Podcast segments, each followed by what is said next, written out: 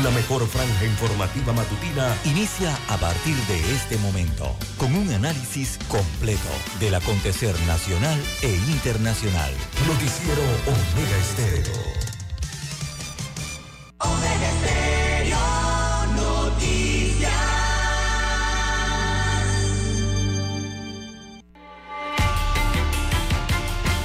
A continuación, los titulares, con los hechos que son noticias hoy.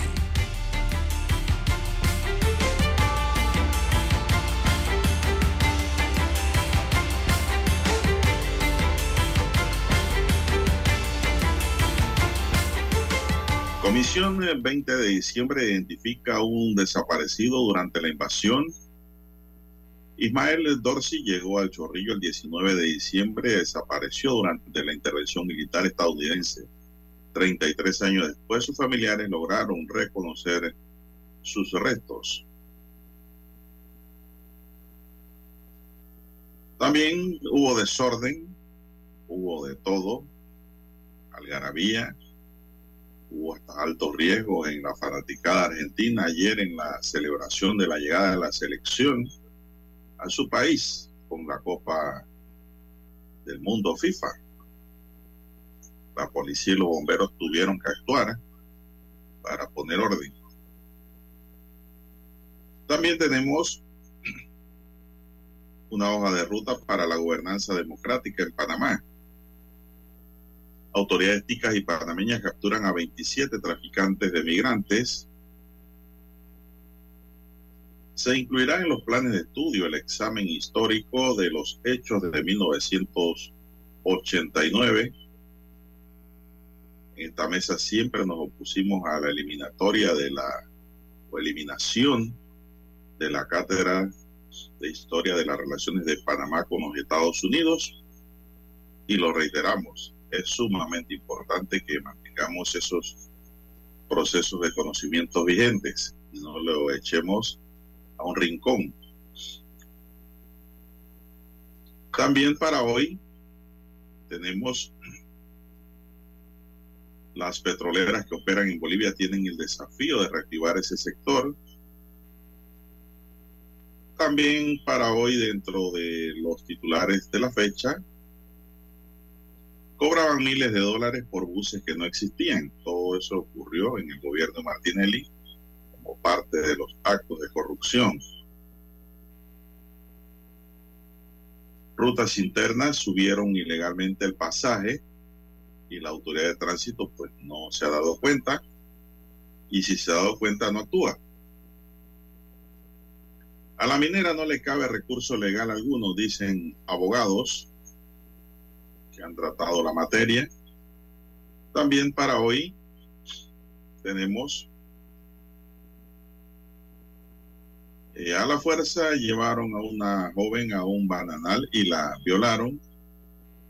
Estos dos sujetos fueron capturados ya y están a mano de las autoridades. Inician clases en enero de 2023. Mil paquetes de drogas decomisados y más de 180 capturados. Un recuento que mantiene la policía. Se preparan para audiencia de acusación por femicidio, mano criminal o negligencia en desaparición de agente del SENAN. Es un interrogante. También para hoy, señoras y señores, tenemos que niño muere atropellado en Alto de los Lagos. Recuperan 121 sacos de maíz, productores de la provincia de Chiriquí, y todo era producto de una estafa. Hay que tener cuidado los productores con los estafadores que se aproximan siempre a aprovecharse de los momentos de cosecha. Amigos y amigas, operativo de verano en Panamá Oeste arranca el 23 de diciembre. embajador argentino viajará a Guararé, se reunirá con el monstruo celeste de los Santos que apoyó a la selección argentina. Amigos y amigas, estos son solamente titulares. En breve regresaremos con los detalles de estas y otras noticias. Estos fueron nuestros titulares de hoy. En breve regresamos.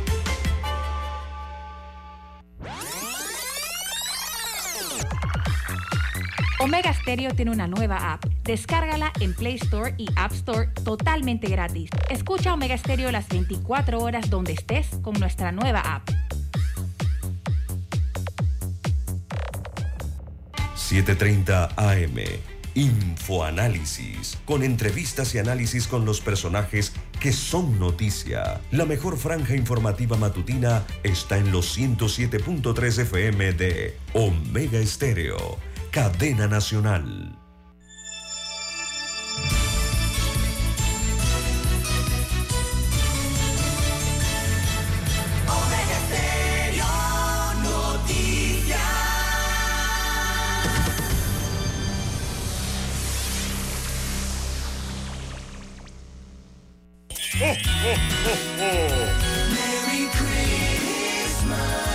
Omega Stereo.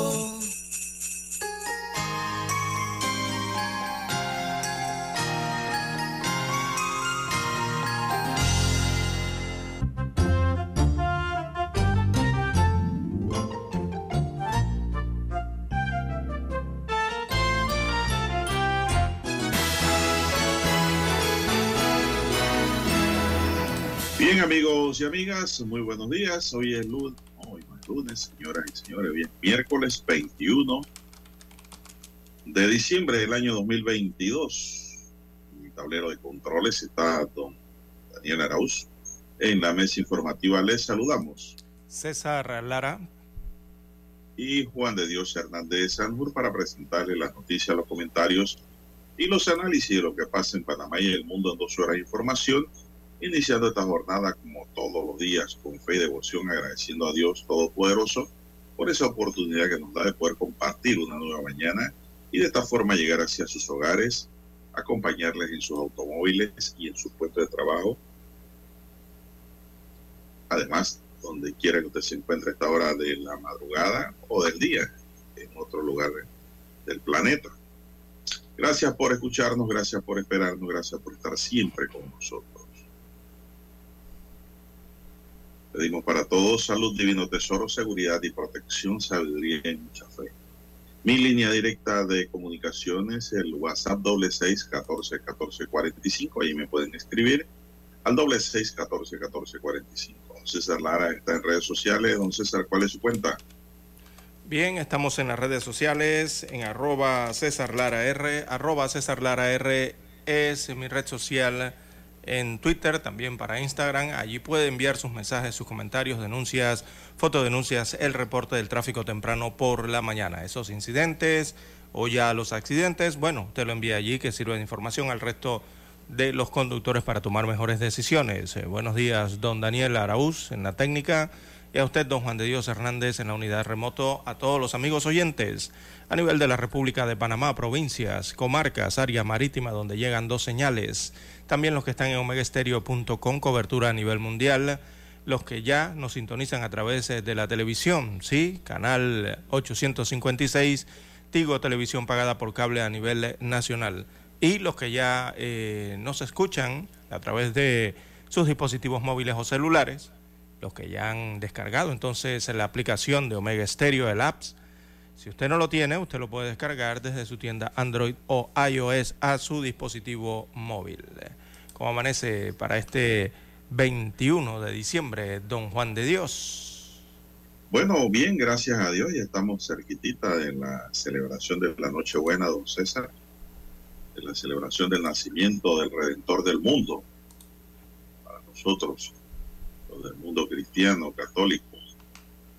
Así que, pues, se aproxima la fecha. Estamos aquí, ¿caso cuántos días? Tres 21, estamos a 21, ¿no? 21, 22, 23, ya cuatro días. Así es, don Juan de Dios. Bien, Esperando pues que todos estén bien, nuestros oyentes. Así es. Bueno, también hoy hay que felicitar a, los amigos oyentes, sobre todo de los corregimientos de 24 de diciembre y también de Mañanitas, eh, Don Juan de Dios. Precisamente están de aniversario. Pero ya, ya, yo creo que no necesitamos más corregimientos ya, don César. Hay un exceso. Hay demasiados. Así que saludos a todos los amigos oyentes en el área, estos corregimientos ubicados en el área este de la provincia de Panamá. Pero estos corregimientos se tuvieron que crear, don César, porque son muy grandes. Antes del 24 de diciembre era de Tocumen. Ajá. Era demasiado grande. Mañanita era de Pedregal. Así es, demasiado grande ahí se ha concentrado la población en esos dos corregimientos, así que pues eso está justificado, pero hay otros que no. Bueno, don César, vamos a entrar en materia informativa, hombre. Panamá recordó este 20 de diciembre a los caídos de 1989 y la Comisión 20 de diciembre de 1989 anunció el primer positivo identificado mediante el examen de ADN entre las víctimas desaparecidas como consecuencia de la invasión de Estados Unidos al país. Se trata del ciudadano Ismael Enrique Dorsey Segura, identificado entre 32 cuerpos que fueron exhumados del cementerio Jardín de Paz durante el año 2020 mediante asistencia legal internacional, fue recibido el resultado procedente de Guatemala, donde la Fundación de Antropología Forense de Guatemala realizó el análisis genético. El caso por la desaparición del señor Dorsey Segura fue reabierto en enero de 2019 por el Ministerio Público a solicitud de la Comisión del 20 de diciembre. Según informó su familia, Dorsey llegó procedente de Penonomé a la casa de su abuela ubicada en calle 19 Oeste del Chorrillo la noche del 19 de diciembre de 1989. Cenó y luego salió a la calle y en los alrededores se encontró con su hermana y con un vecino quienes fueron las últimas personas en verlo con vida minutos antes de comenzar la invasión. Se espera que el Ministerio Público y el Instituto de Medicina Legal y Ciencia Forense realicen los protocolos necesarios para una entrega digna a sus familiares quienes han sido informados durante el fin de semana de este hallazgo. Luego de 33 años, por primera vez en Panamá se conmemoró la fecha con un día de duelo nacional. Ayer hubo actividad en la 5 de mayo, César, en conmemoración a esta fecha. El presidente de la República, Laurentino Cortizo, aseguró que el Estado panameño tenía una deuda con los hermanos que perdieron la vida en los eventos de aquel 20 de diciembre.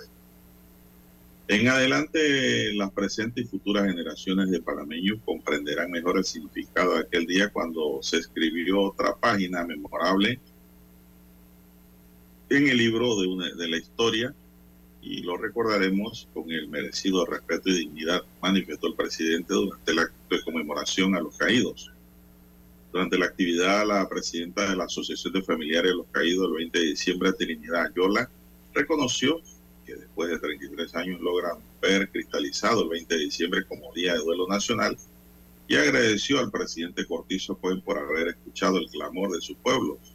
Por su parte, el presidente de la comisión del 20 de diciembre, Rolando Murgas Torraza, indicó que aunque demorada, la decisión marca nuestra historia y reafirma el sentido nacional. Los argumentos en contra de esta decisión, muchos, muchas son de por no tener la capacidad de vislumbrar la importancia y trascendencia de esta fecha, aseguró Torraza. El 31 de marzo pasado, el presidente Cortizo sancionó la ley que decretaba el 20 de diciembre como Día de Duelo Nacional y adopta medidas de concientización nacional sobre la invasión de Estados Unidos a Panamá.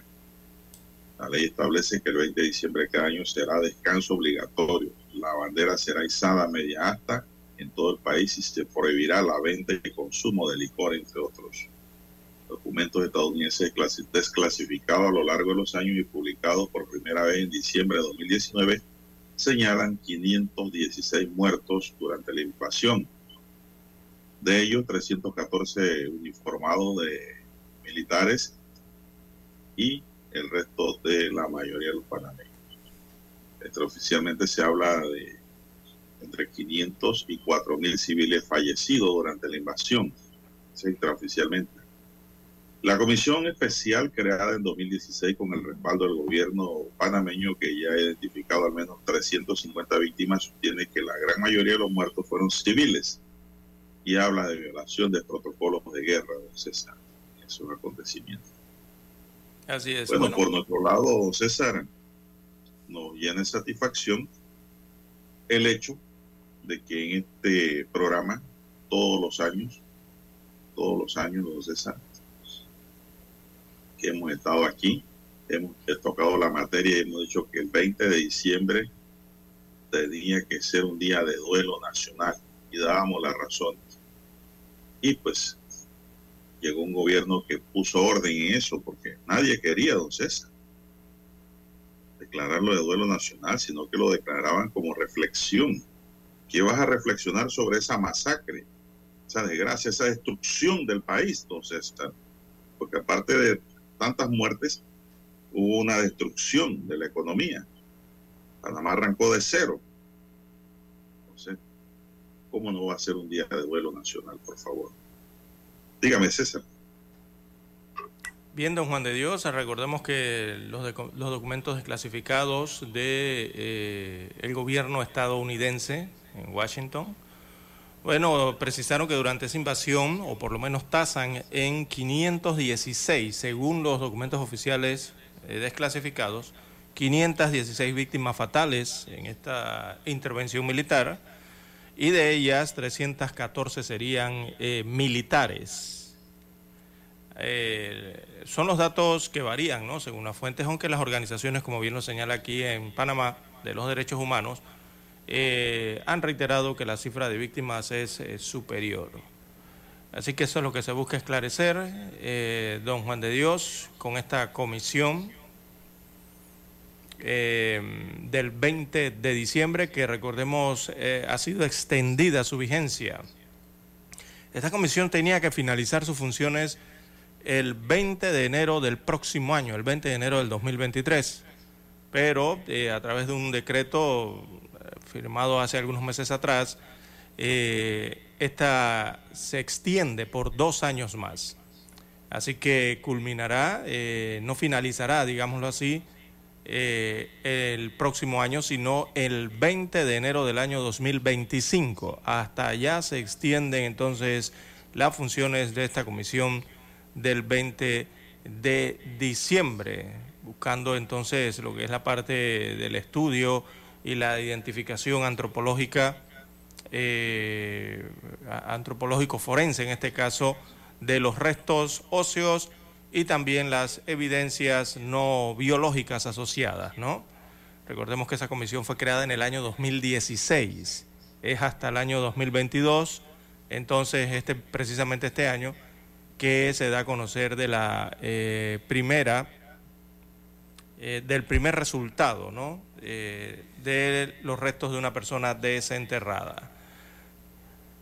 Bien, eh, ahora esta comisión la, dirige Rolando Murgas Torraza. Recordemos que Rolando Murgas Torraza toma esta posición debido a que este año precisamente eh, el presidente, eh, que era Juan Planel Fernández, falleció, recordemos, en octubre pasado y la labor ahora recae en Rolando Murgas Torraza, quien forma parte de este ente desde su creación en el año 2016. Eso por una parte, ¿no? La otra parte es la que tiene que ver las funciones de esta comisión que busca contribuir entonces a establecer, por una parte, eh, la verdad y también documentar las violaciones de los derechos, del derecho internacional, de los derechos humanos también y del derecho internacional humanitario eh, ocurridas durante desde su inicio, el 19 de diciembre, ¿no? hasta retirada la tropa de los invasores, eso para el 20 de diciembre del año 89, 19 de diciembre, 20 de diciembre y en adelante. Así que parte de las funciones que tiene esta comisión, don Juan de Dios, eh, que descubrió entonces, digo, por lo menos se han hecho eh, los estudios de ADN eh, a los restos de personas enterradas en fosas comunes y han dado con el primer resultado positivo ¿no? de una de estas personas. Bien, Dani, vamos a hacer la pausa correspondiente. Vamos a la pausa y regresamos.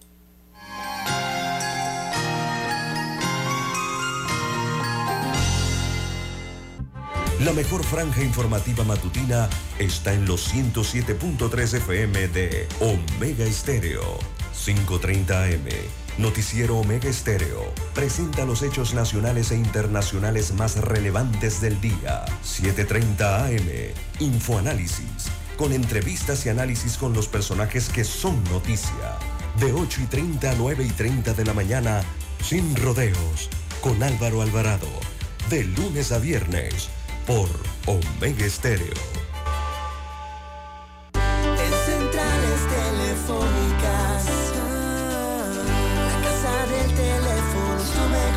Opción. Te asesoramos y ofrecemos buena atención. Con años de experiencia, trabajando para ti. La casa del teléfono, ubicados en Via Brasil y vista hermosa. La casa del teléfono, líder de telecomunicaciones. La casa del teléfono, distribuidores de Panasonic. Ven a visitarnos. Casa del teléfono. 229-0465 lsdtcorp.com Distribuidor autorizado Panasonic. Para anunciarse en Omega Estéreo, marque el 269-2237. Con mucho gusto le brindaremos una atención profesional y personalizada. Su publicidad en Omega Estéreo. La escucharán de costa a costa y frontera a frontera. Contáctenos 269-2237. Gracias. Omega Stereo tiene una nueva app.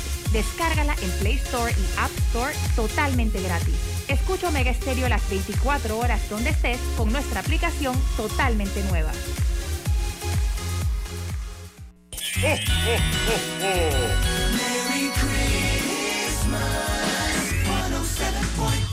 Omega Stereo.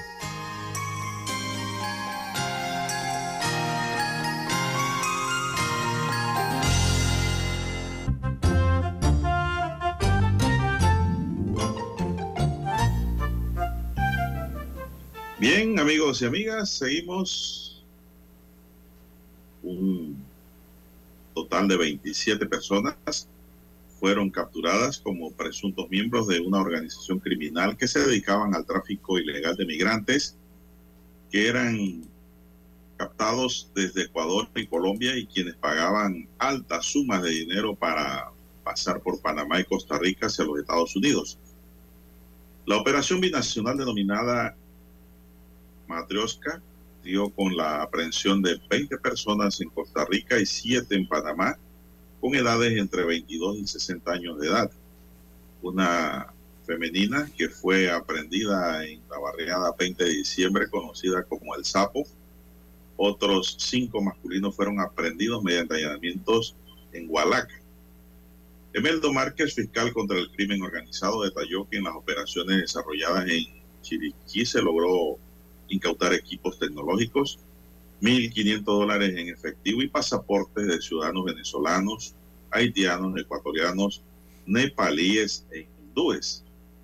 Márquez añadió que durante la acción se recuperaron documentos manuscritos de ciudadanos de otros países y comprobantes de los depósitos de empresas de remesas de dinero.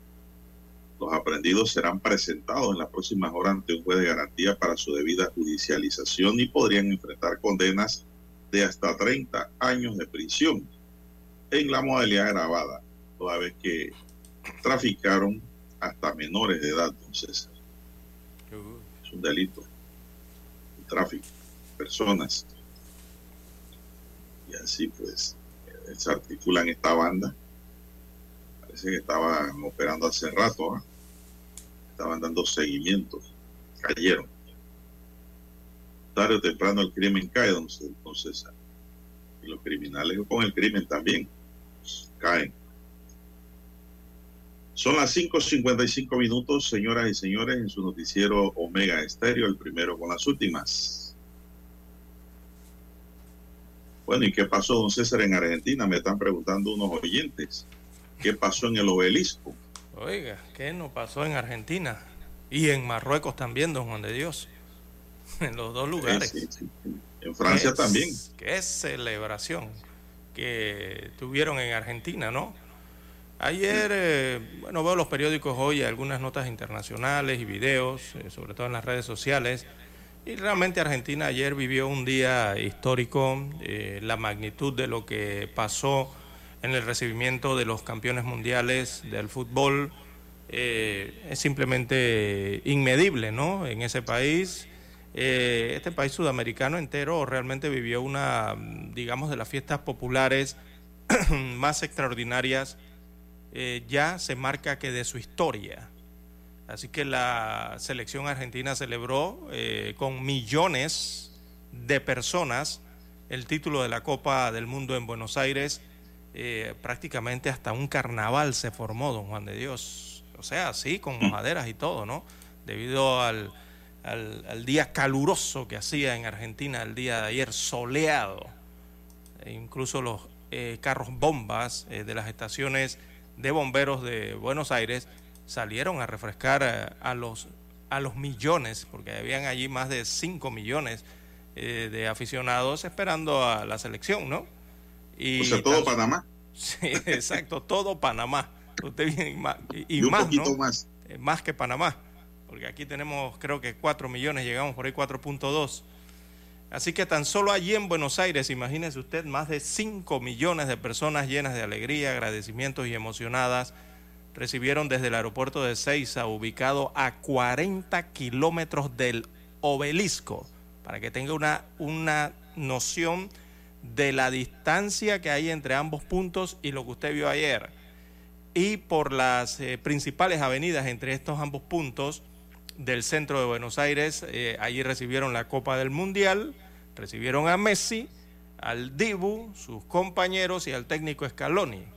Así que era tan grande la cantidad de argentinos que obligó a los organizadores del recibimiento a terminar la ruta en helicóptero, don Juan de Dios, ante la imposibilidad de que el autobús descapotable avanzara por el océano de gente que había por todas las calles, principalmente en la es. Plaza de la República, allí donde está la avenida eh, 9 de Julio y también la avenida Corrientes, ¿no? Ahí donde está el obelisco. Incontrolable.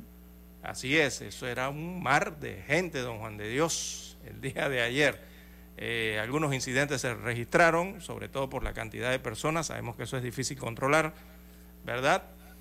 Y eh, don Juan de Dios, los homenajes continúan hoy en cada una de las provincias y ciudades de donde son oriundos cada uno de los jugadores eh, de Argentina, por lo menos ya en Rosario, allá en Santa Fe, eh, continúan los homenajes para el capitán Messi, para Di María y Correa, ya ellos están en la provincia de Santa Fe, en Córdoba para Julián Álvarez, Dybala y Romero, en La Pampa para McAllister y así otras ciudades de Buenos Aires como Mar del Plata, eh, donde van a homenajear hoy al Dibu Martínez, el arquero, y también a Lautaro Martínez, entre otros, don Juan de Dios. Parte de lo que se vivió ayer, ¿cómo lo vio usted?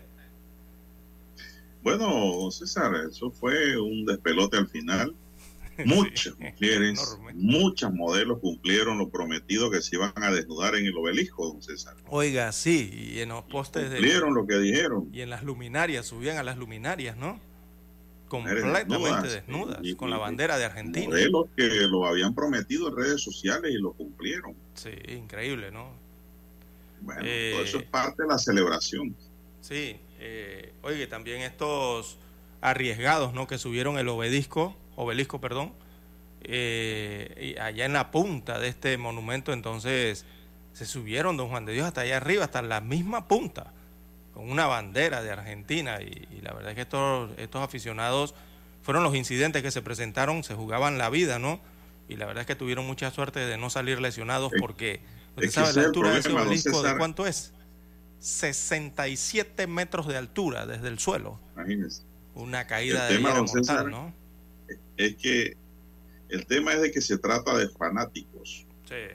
Y la palabra fanático significa de que son personas que actúan sin razonamiento, ¿no? Apegada a una causa. Se fanatizan. Son fanáticos del fútbol porque en Argentina lo que se respira es fútbol. Oiga, sí, eh, el fútbol es algo sagrado para ellos allá. Y es algo las sagrado. situaciones que enfrentan fútbol allá y por eso es que se vienen estos tipos de hechos, ¿no? Y ponen en peligro sus vidas porque son fanáticos. Bueno, don Dani, vamos a la pausa. Vamos a escuchar nuestro himno nacional y regresamos. Adelante.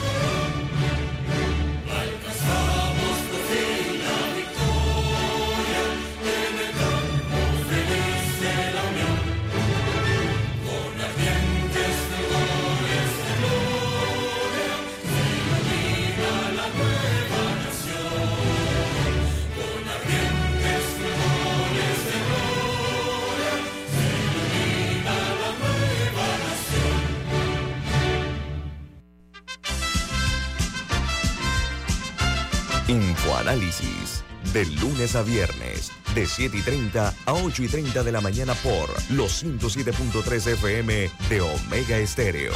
Con Guillermo Antonio Adames, Rubén Darío Murgas, Camila Adames Arias y Milton Enríquez. Infoanálisis. El programa para gente inteligente como usted.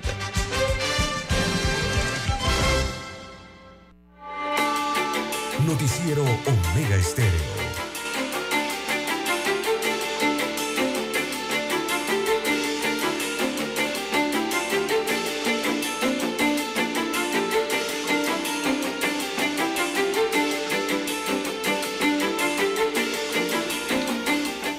Continuamos, señoras y señores, seis, cuatro minutos. Decenas de hinchas fueron reprimidos anoche por la policía porteña con balas de goma y gases lacrimógenos mientras finalizaban los festejos en el obelisco por la consagración de Argentina en el Mundial en Qatar 2022, cuando se decidió desalojar el lugar. Trece detenidos en total de todo el día, seis de ellos durante los incidentes. También se reportaron ocho heridos entre policías y bomberos. Los incidentes comenzaron cuando personal de bomberos y de infantería intentaban evacuar a cuatro personas que ingresaron al obelisco durante el día a 67,5 metros de altura, como dijo César, donde se asomaron a las ventanas e hicieron flamear banderas. Según fuentes de la policía porteña, un grupo de inadaptados empezaron a tirar piedras contra los bomberos y la policía, aparentemente para impedir que se llevaran detenido a cuatro jóvenes que habían subido a lo alto del obelisco. También aseguraron algunos hinchas que robaron el cajero automático de una sucursal del Banco Galicia en La Valle y Cerrito, huyeron en una camioneta, según quedó registrado por las cámaras de televisión, es decir, hubo vandalismo. Mientras la infantería reprimió con gases y balas de goma, también habían apostado un camión hidrante y se sumó la policía motorizada al operativo. El cordón policial avanzó por la avenida con escudos y reprimir sobre las últimas personas que abandonaban el cruce entre la avenida Corrientes y la 9 de julio. Por su lado, los hinchas respondieron arrojando botellas y piedras.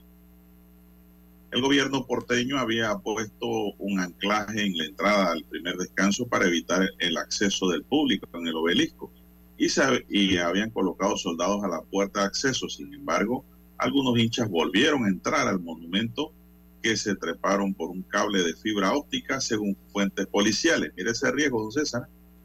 Esta noche, los bomberos y la policía desalojaron y se llevaron detenidos a cuatro jóvenes que todavía estaban dentro del obelisco y que fue lo que dio lugar a los incidentes con algunos hinchas que quedaban en la zona y la posterior represión policial. Eh, la parte exterior del obelisco quedó vandalizado con pinturas por todos lados, César todo, esto, ¿no? todo esto de semáforos, hubo muchas situaciones que se presentaron por, bueno, la cantidad, la multitudinaria eh, cantidad de personas, ¿no? 13 detenidos. Es, bajito el número para la cantidad de gente que había allí. De más de 5 millones. habían más de 5 o 6 millones allí. Quiere decir que estos eran los loquitos que estaban en el área. Y eso nada más era en Buenos Aires lo que se observaba. No, no cayó en, en desorden de esa magnitud. Por eso que eh, la nota del diario El Clarín, porque estoy leyendo el diario El Clarín de Buenos Aires, habla de inadaptado. Esa es mi fuente de información aquí. El Clarín. Y eso nada más lo que ocurrió en Buenos Aires, eh, don Juan de Dios. Eh, simultáneamente estaba ocurriendo en varias ciudades de Buenos Aires y en varias ciudades y provincias también con, eh, eh, el recibimiento ¿no? local que hicieron en parques y avenidas, eh, otra cantidad de, si la suma de millones de personas, ¿no? Pero a lo largo de todo el país. Así que eso fue multitudinario. Otra que fue una recibida a todo meter, don Juan de Dios, fue en África. Por su gente fue recibida entonces la selección de Marruecos miles y miles salieron a las calles orgullosos del el campeonato mundial que, que hizo esta selección y los vitoriaron en las calles de Rabat para celebrar eh, ese histórico cuarto lugar de la Copa de la FIFA. Así que en África eh, fue tremenda organización, don Juan de Dios. Allá no se vivió como en Argentina. Allá nadie se le ocurrió saltar una valla o lanzarse desde un paso a desnivel. Allá celebraron ordenadamente miles y miles de personas eh, a lo largo de las calles de Rabat, hermosa ciudad por cierto, eh, al recibir entonces a los seleccionados de Marruecos, que son catalogados allá como héroes, don Juan de Dios, ¿verdad? Por ese cuarto lugar y el, sobre todo por el desempeño que tuvieron en la Copa Mundial. Ellos celebraron como si se hubieran ganado la Copa también. ¿ah? Así es, César, los diarios eh, hablan hoy sobre el tema. Página 12 también se refiere al tema de lo ocurrido anoche. Pero mire, un episodio aquí, yo no sé, triste, don César, porque se perdió una vida, pero eso fue posterior al juego, ¿no? Solamente lo voy a tocar para que estemos claros que la felicidad también mata. Un joven de 26 años, identificado como Mostafa Abdel Al origen egipcio, había presenciado la final en una cafetería en el centro de la capital egipcia con sus amigos. Un joven egipcio falleció por el denominado síndrome de corazón feliz. Raro problema cardíaco que se puede desarrollar en casos de felicidad inmensa, mientras festejaba en el centro del Cairo la coronación de Argentina como campeón del Mundial de Qatar 2022. La felicidad también mata a don César. ¿eh? Claro. Un joven, pues, eh, del distrito de Chubrá murió dos horas después del partido por su inmensa felicidad después de la coronación de Leo Messi. El especialista pidió, dice, aprender una lección de lo que pasó con el joven egipcio. Estamos refiriéndonos, pues, a lo que yo ocurrió cuando el especialista Gamal Zabak eh, en Facebook dice no tenemos que exagerar en expresar nuestra tristeza o felicidad, subrayó. Las dos matan, la tristeza y la felicidad. El joven de 26 años identificado como Mostafa presenció la final. Al llegar a su casa publicó un mensaje en redes sociales alabando al capitán de la selección argentina, Lionel Messi, y afirmó que se trataba del mejor día de su vida. Inmediatamente después el joven se desplomó tras sufrir el infarto y fue llevado a un hospital donde murió como consecuencia del síndrome del corazón feliz, según el Chaván, que ejerció como exdirector del Instituto Nacional de Egipcio, del Egipcio de Cardiología. Esto ocurrió también, entonces, un hecho que hay que... Murió feliz.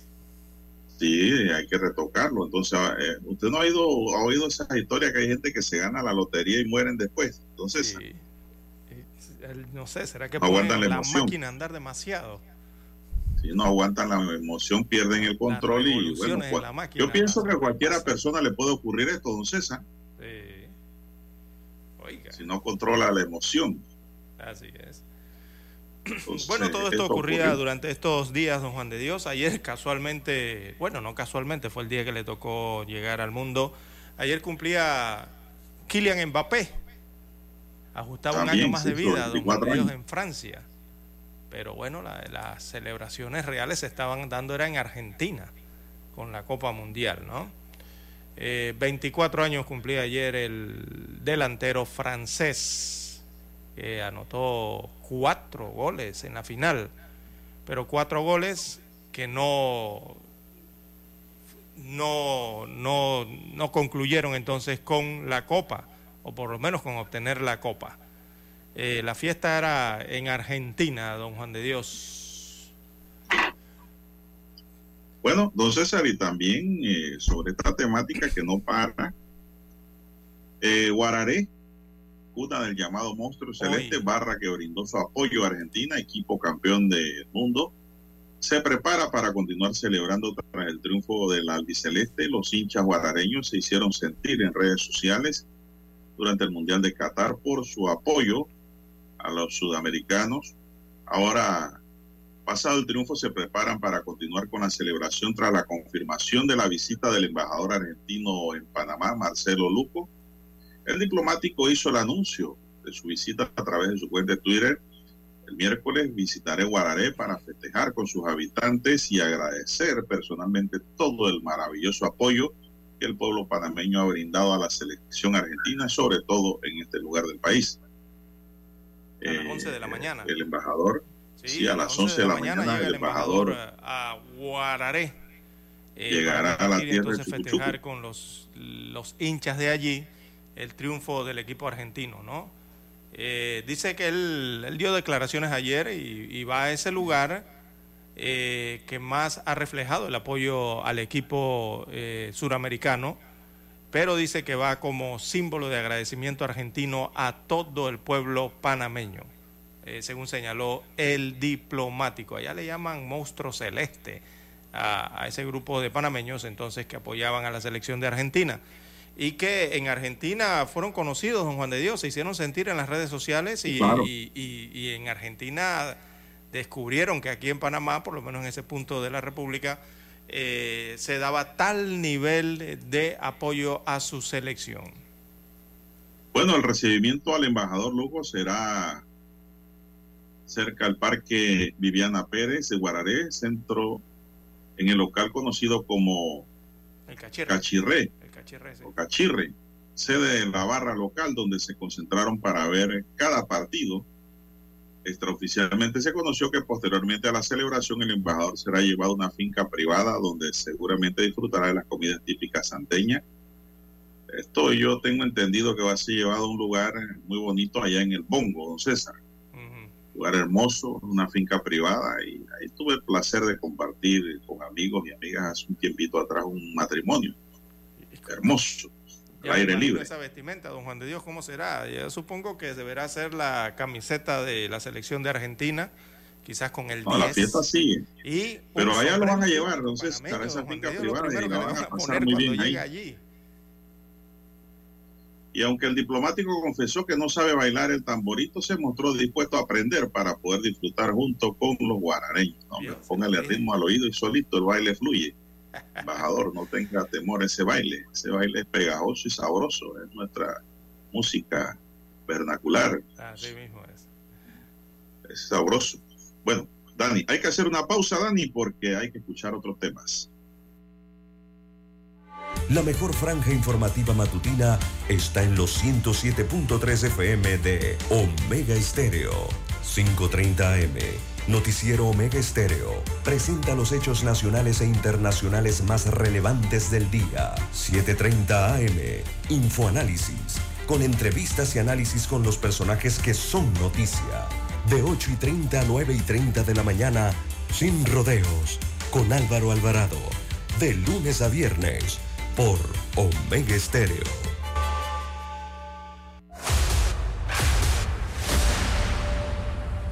Desde los estudios de Omega Estéreo, establecemos contacto vía satélite con la voz de América. Desde Washington, presentamos el reportaje internacional.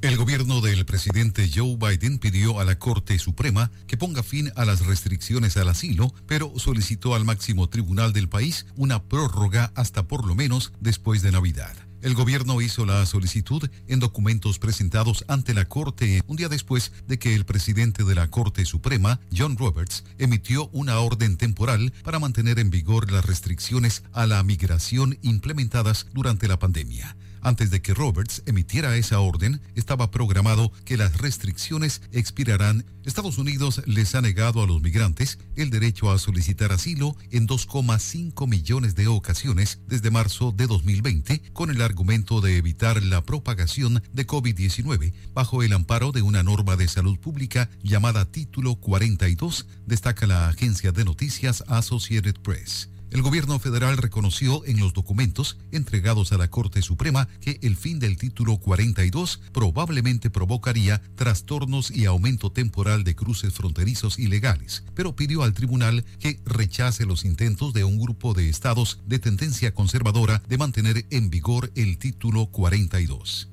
El gobierno no pretende en absoluto minimizar la gravedad de este problema, pero la solución a ese problema de inmigración no puede ser prorrogar indefinidamente una medida de salud pública que todos reconocen ahora que ha superado su justificación de salud pública, escribió el gobierno. En su lugar, el gobierno informó que está enviando recursos a la frontera entre Estados Unidos y México para lidiar con cualquier trastorno temporal que se produzca. El gobierno federal también pidió que si la Corte Suprema rechaza los intentos de los estados para mantener el título 42 en vigor indefinidamente, le dé al gobierno algún tiempo para prepararse. El gobierno pidió específicamente que si la Corte Suprema actúa antes del viernes, deje la suspensión temporal en vigor solo hasta el final del día 27 de diciembre. Y si el tribunal deniega la solicitud del viernes o después quiere que el tribunal mantenga las restricciones hasta el segundo día hábil después de que el máximo tribunal emita una orden. Cualquiera de los dos plazos, en caso de que se conceda, significaría que el título 42 estaría en vigor al menos hasta después de Navidad. Tony Cano, Voz de América, Washington. Escucharon vía satélite desde Washington el reportaje internacional. En Omega Estéreo estamos evolucionando para ti. Te acompañamos en tu auto, en tu oficina en tu hogar y ahora en cualquier dispositivo móvil. No importa dónde te encuentres siempre te acompañamos con la mejor programación. Omega Estéreo. Primera cadena nacional simultánea 24 horas. Omega Estéreo. Cadena nacional.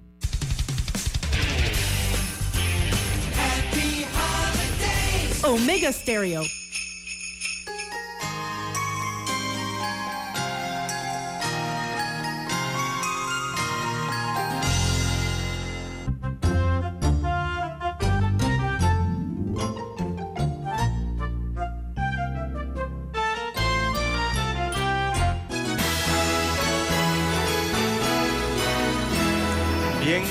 Oyentes, las 6.22, 6.22 minutos de la mañana en todo el territorio nacional. Bueno, don Juan de Dios, amigos oyentes, la continuidad al subsidio del combustible está en veremos. Lo han dicho las autoridades eh, ministeriales, sobre todo del ministro de Gobierno, Roger Tejada que ayer, habló de la posibilidad de que el gobierno, o sea, más bien el gobierno se mantiene evaluando actualmente eh, si el programa de subsidio al combustible eh, se suspende o se mantiene posteriormente a enero. Recordemos que este programa eh, vence el próximo mes de enero y según el ministro de Gobierno, la Secretaría de Energía, en conjunto con el Ministerio de Economía y Finanzas, estudian la situación, están evaluando ¿no? este subsidio al combustible. Eh, recordemos que hay una tendencia a la disminución de la gasolina, eh, que gracias a Dios ha sido positiva en las últimas semanas, eh, logrando reducir el costo del combustible, por lo menos cómo se vende el galón. creo que ya está por está llegando casi a los 3.35, 3.40, por ahí está el costo real del combustible en Panamá, eh, comparado entonces con el subsidio de 13.25, que es el precio de venta a los consumidores que así lo solicitan. Así que la tendencia a la disminución de la gasolina ha sido positiva. Hemos estado en monitoreo de lo que pueda ayudar a tomar una decisión, según agregó el ministro de Gobierno. Este subsidio, recordemos, estará vigente hasta el próximo 15 de enero del año 2023. Hasta allí llegaría el subsidio del combustible, claro, si no hay una extensión en este caso, ¿no? Eh, dice Tejada que los equipos eh, ya han completado el análisis y conversarán entonces con el presidente constitucional, Laurentino Cortizo Cohen, quien eh, deberá tomar una decisión final en cuanto a este subsidio al combustible. Igualmente se está analizando el vale digital. Recordemos que el vale digital concluye este mes de diciembre. Se, tiene entendido que eh, finaliza el vale digital para este mes de diciembre, que casualmente eh, ya están recibiendo las últimas, eh, para estos días se están desembolsando, ¿no? Los últimos vales digitales. También se está analizando esa situación. Así que estos dos temas, eh, quizás entonces para el mes de enero habrá noticias de decisiones finales, don Juan de Dios. Pero yo no sé, don Juan de Dios, Panamá a veces resulta ser eh, increíble, ¿no? Eh, mire, usted, digital mire usted, 25 millones de dólares para repartición de jamones para los políticos en las diversas provincias, distritos y corregimientos. Es lo que hemos estado viendo durante estos días. 25 millones de dólares en eso, don Juan de Dios. Pero no hay, parece, para el subsidio del combustible. Y así eh, usted se va buscando eh, dentro del presupuesto cómo se va ejecutando y en qué lo están utilizando, o sea, hacia dónde destinan la prioridad del gasto. Eh, pasa por el órgano legislativo y usted ve que, ay Dios mío, mira ya por dónde van.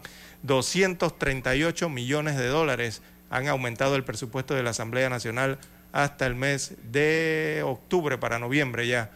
Es un presupuesto que arrancó en 135 millones de dólares y ya lo llevan por más de 100 millones. Eh, han adicionado al presupuesto a lo largo de estos meses. Eh, y en vez de gastarse los 135 millones que les correspondía, ya han gastado casi 238 millones de dólares aprobados allí en la Comisión de Presupuesto de la Asamblea Nacional. Y así usted se va revisando el presupuesto y su ejecución y la gente se preguntará, bueno, pero eh, ¿cuál es la prioridad del gasto público eh, realmente en nuestro país? Bueno, don César, y el Vale Digital ya llegó a su final. Sí, este mes sí. Y todos los panameños son de la opinión que lo que hay que buscar es fuente de empleo. Claro. Para que la gente tenga su trabajo, ¿no? Y sobre el subsidio al combustible, don César, eh, ya el 325 está cerca del precio real. Sí, por unos 4 centavos, 7 centavos, algo así. Ayer le puse 20 dólares de combustible al auto y me dieron 22 nada más. Ya no es como al principio que estaba tan caro que te daban más, más combustible por el dinero, no por la parte que por la parte que asumía el subsidio.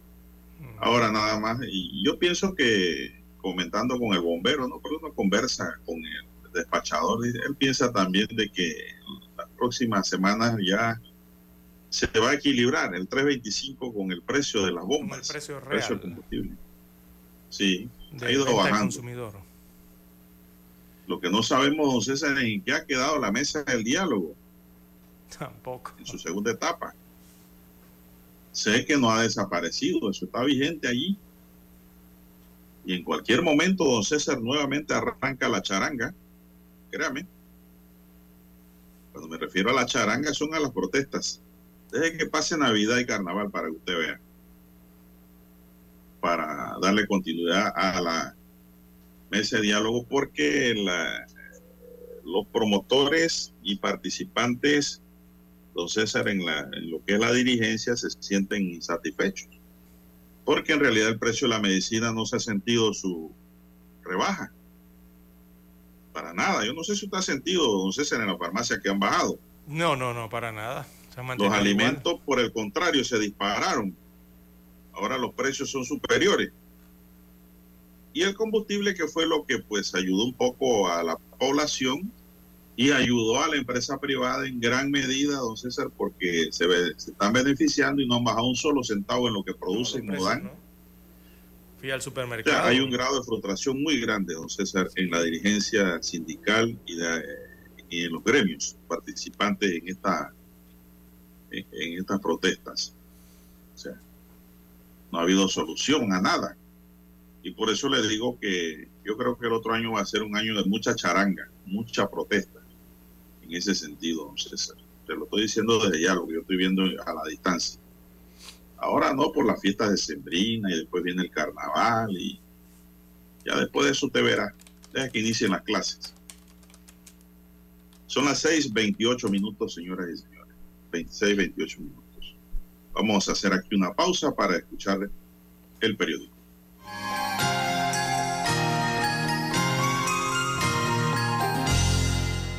Omega Estéreo, cadena nacional.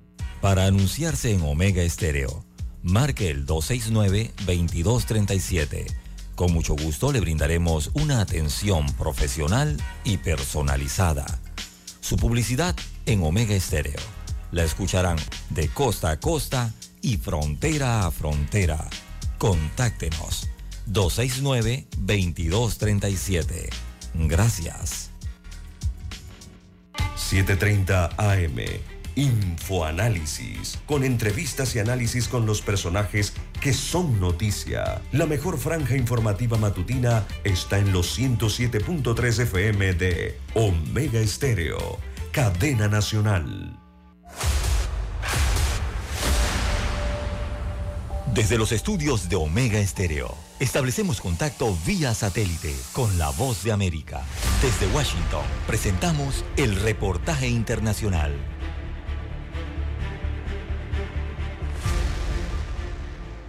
Será efectiva la salida de Pedro Angulo, el que fue nombrado como jefe de gabinete del gobierno peruano por la actual presidenta Dina Boluarte y que en apenas 10 días ha sido destituido. Esta decisión forma parte de la recomposición total del equipo de la mandataria como respuesta de las protestas sociales que incluso llegaron a tornarse violentas y terminaron con más de 20 fallecidos. Paralelamente, la dignataria peruana hizo un llamado a la clase política para encontrar la paz ante las protestas violentas que han llevado a un estado de emergencia a toda la nación. Mi llamado a toda la clase política a unirnos para lograr el retorno a la paz, la tranquilidad y la estabilidad que tanto deseamos recuperar. Por su parte, la congresista Lady Camones espera que el nuevo jefe del gabinete sea una persona capaz de coordinar sus ministros ante los conflictos que enfrentan. Entonces necesitamos una persona pues que tenga ese nivel de coordinación también con los ministros del Interior, de Defensa y nos puedan dar la tranquilidad que los peruanos necesitamos para poder pues llegar a esa calma política y social. Frente a esta situación, los peruanos se han visto gravemente afectados por las protestas e incluso algunos han tenido que cerrar sus negocios. Y la Voz de América buscó la opinión ciudadana y Gianfranco Espil, residente de la región Cajamarca, dijo. Lamentablemente habrá que correr el riesgo nuevamente en próximas elecciones. Ojalá que podamos elegir bien a políticos que al menos traigan cierta estabilidad en el país y podamos empezar a mejorar de a poco. Este sentimiento se va reflejado en la última encuesta realizada por Ipsos Perú, en la que el 85% de los peruanos encuestados solicitan el adelanto de elecciones. Silvia González, Voz de América, Perú. Escucharon vía satélite desde Washington el reportaje internacional. Noticiero Omega Estéreo. Las noticias impresas en tinta sobre papel. Con ustedes. Escuchando el periódico. Los titulares de las primeras planas de los diarios estándares de circulación en Panamá.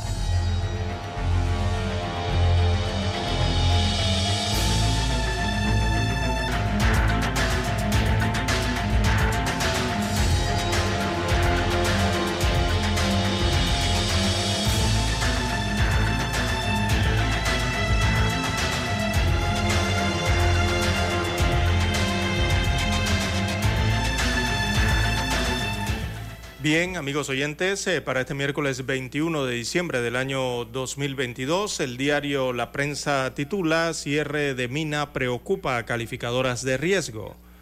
Es el tema de First Quantum. Así que la agencia Standard Poor's Global Rating informó que puso en revisión negativa la calificación de emisión y emisor B Plus o B más eh, de la canadiense First Quantum, luego que su filial minera Panamá aceptó formar, eh, firmar perdón, el nuevo contrato para continuar con la extracción de cobre en las montañas de Donoso. Así que la firma Standard Poor's señala que en 90 días o menos eh, podría darse una disminución de la calificación de la compañía canadiense ante el riesgo que representa el cierre de las operaciones comerciales ordenado por el gobierno de la República de Panamá el pasado 15 de diciembre. Esto en cuanto al riesgo de la compañía. Bien, eh, recordemos que el gobierno le ha dado un plazo de 10 días hábiles para que Minera Panamá presente el plan de mantenimiento que estará vigente durante el cierre del proyecto. Bueno, en otros títulos, caso Diablos Rojos, cuando la impunidad es más rápida que la justicia, destaca el tema de los sobreseimientos en este caso. Así que una jueza penal sustentó lo que por años ha pregonado la sociedad civil, que la lentitud en el tratamiento de un caso judicial genera impunidad. Eso fue lo que argumentó a Hueda Rentería, titular del juzgado primero liquidador de causas penales, cuando decretó la prescripción de la acción penal para 337 personas en la investigación que le siguió la pista a la lesión patrimonial ocasionada al Estado por la compensación económica a dueños de buses tipo Diablos Rojos. También para hoy la prensa titula Sexto cambio de fechas para las propuestas del nuevo Instituto Oncológico Nacional. Increíble. Así es, a paso de tortuga va el acto público, va la, la preparación de esta licitación. Así que el Ministerio de Salud extendió hasta el próximo 12 de enero del 2023 la entrega de propuestas económicas relacionadas con la licitación para la construcción del nuevo Instituto Oncológico Nacional en el corregimiento de Ancón. Así que la presentación de ofertas estaba programada para el 12 de diciembre pasado y tras la solicitud de consorcios interesados en el millonario proyecto, se aplazó el acto según consta en el portal Panamá Compras. También para hoy la prensa titula, costo de la cena navideña se ha incrementado hasta un 12.11%. Veamos estas cifras. Destaca el rotativo que una cena para cuatro personas con platos tradicionales como jamón, pollo, pavipollo o pavo, además de arroz con guandú, rosca, ensalada, romponche y algunas frutas, cuesta en los supermercados del corregimiento de San Francisco 89 dólares con 57 centavos. También en los corregimientos de Bellavista está en 87 dólares con 87 centavos promedio. Y en los de Parque Lefebre eh, usted la podría encontrar en 89 dólares con 76 centésimos. Mientras que en los comercios del corregimiento de Santa Ana y Caledonia alcanzarían los 89 dólares con 48 centavos según una encuesta de la Codeco. Así que tiene que llevar 90 dólares para poder adquirir esa cena de Navidad. Bien, en otros títulos del diario La Prensa, en la sección de Panorama, tala y conflicto de tierras en la comarca Nazo por falta de límites. También se desmorona la estructura de Yanivel Ábrego en el partido Cambio Democrático. La sección Vivir Más eh, destaca el reportaje Los latinos que triunfaron en la meca del cine en el año 2022. Y en los deportes aparece fotografía de Lionel Messi alzando la Copa Mundial eh, de la FIFA y la titulan Buenos Aires vivió una locura con la llegada de la selección de Argentina al país suramericano. Bien, son los títulos que presenta en portada el diario La Prensa. Revisemos ahora los que tienen primera plana, la estrella de Panamá. Bien, la estrella de Panamá para hoy dice, comisión identifica a desaparecido durante la invasión. Las exhumaciones y los estudios de ADN que se han hecho a resto de personas enterradas en fosas comunes han dado el primer resultado. La comisión 20 de diciembre identificó a Ismael Dorsey entre 32 cuerpos enterrados en el Jardín de Paz el presidente Laurentino Cortizo participó en los actos y dijo que el duelo nacional era una deuda del Estado. También investigan sobre los orígenes del fuerte San Lorenzo. Investigadores panameños buscan restos de los baluartes de una de las cuatro fases constructivas del fuerte San Lorenzo como uno de los objetivos de un proyecto que indaga en los orígenes de la arquitectura militar de los siglos XVII y XVIII y del poblado de Chagres. El surgimiento de una nueva ciudadanía que pondría fin a una era en democracia es un análisis que tiene la estrella de Panamá para hoy. Eh, multitudinaria celebración, nos dice otro titular, los argentinos que se volcaron ayer a las calles para recibir la selección albiceleste y de paso la Copa del Mundo que regresa a América Latina en las manos de Lionel Messi. En el Café con Estrella, consejos para una Navidad más ecológica. Es una época en la que es aceptable sucumbir a la tentación, pero hay un impulso que todos debemos resistir. Usar plástico innecesario los memorables fallecimientos que ha dejado el año 2022, otro reportaje que tiene hoy la estrella de Panamá, incautaciones y complejidad del narcotráfico. Se estima que las incautaciones de droga este año rebasarán o rebasarán las 130 toneladas y la cifra es 12 veces superior a la cantidad decomisada de hace dos décadas. Pero también es cierto que el narcotráfico ha fortalecido sus operaciones y la penetración en Panamá a la estructura del Estado es una realidad. Bien, amigos y amigas, estos son los titulares del diario La Estrella de Panamá para hoy y concluimos así con la lectura de los titulares correspondientes a la fecha. Hasta aquí. Escuchando el periódico. Las noticias de primera plana, impresas en tinta sobre papel.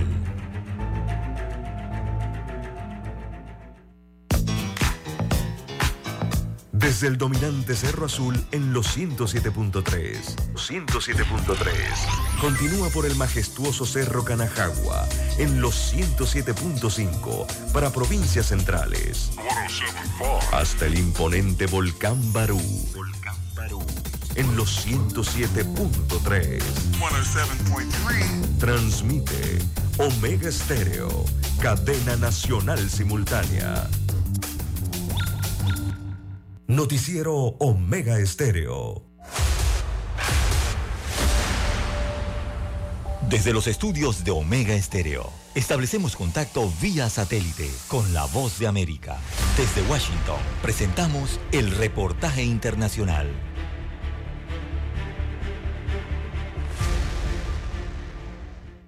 Mandatario ruso Vladimir Putin llegó hasta Bielorrusia para reunirse con el presidente del país Alexander Lukashenko con el objetivo de debatir la situación político-militar que rodea a ambas naciones, sus capacidades defensivas y las medidas conjuntas de respuesta al reto que representa la OTAN. La reunión ha generado preocupación en la comunidad internacional y es que Bielorrusia es uno de los aliados más estrechos de Rusia y permitió que su territorio se utilizara como plataforma de lanzamiento para la invasión de Ucrania el 24 de febrero. Ned Price, portavoz del Departamento de Estado de los Estados Unidos, en conferencia de prensa reiteró el apoyo de la administración Biden.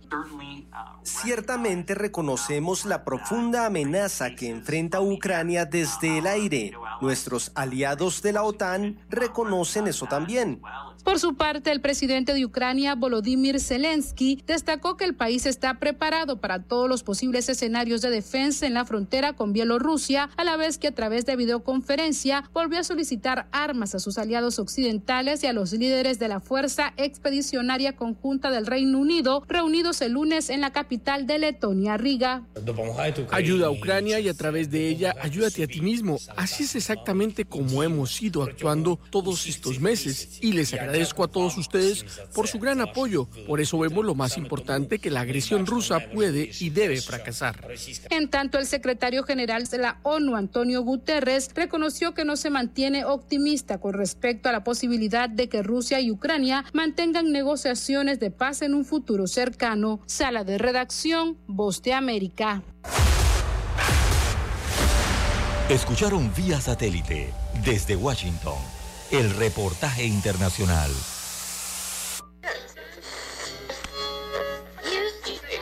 Cuando nadie creía en el FM estéreo. Esta es la nueva generación en radio.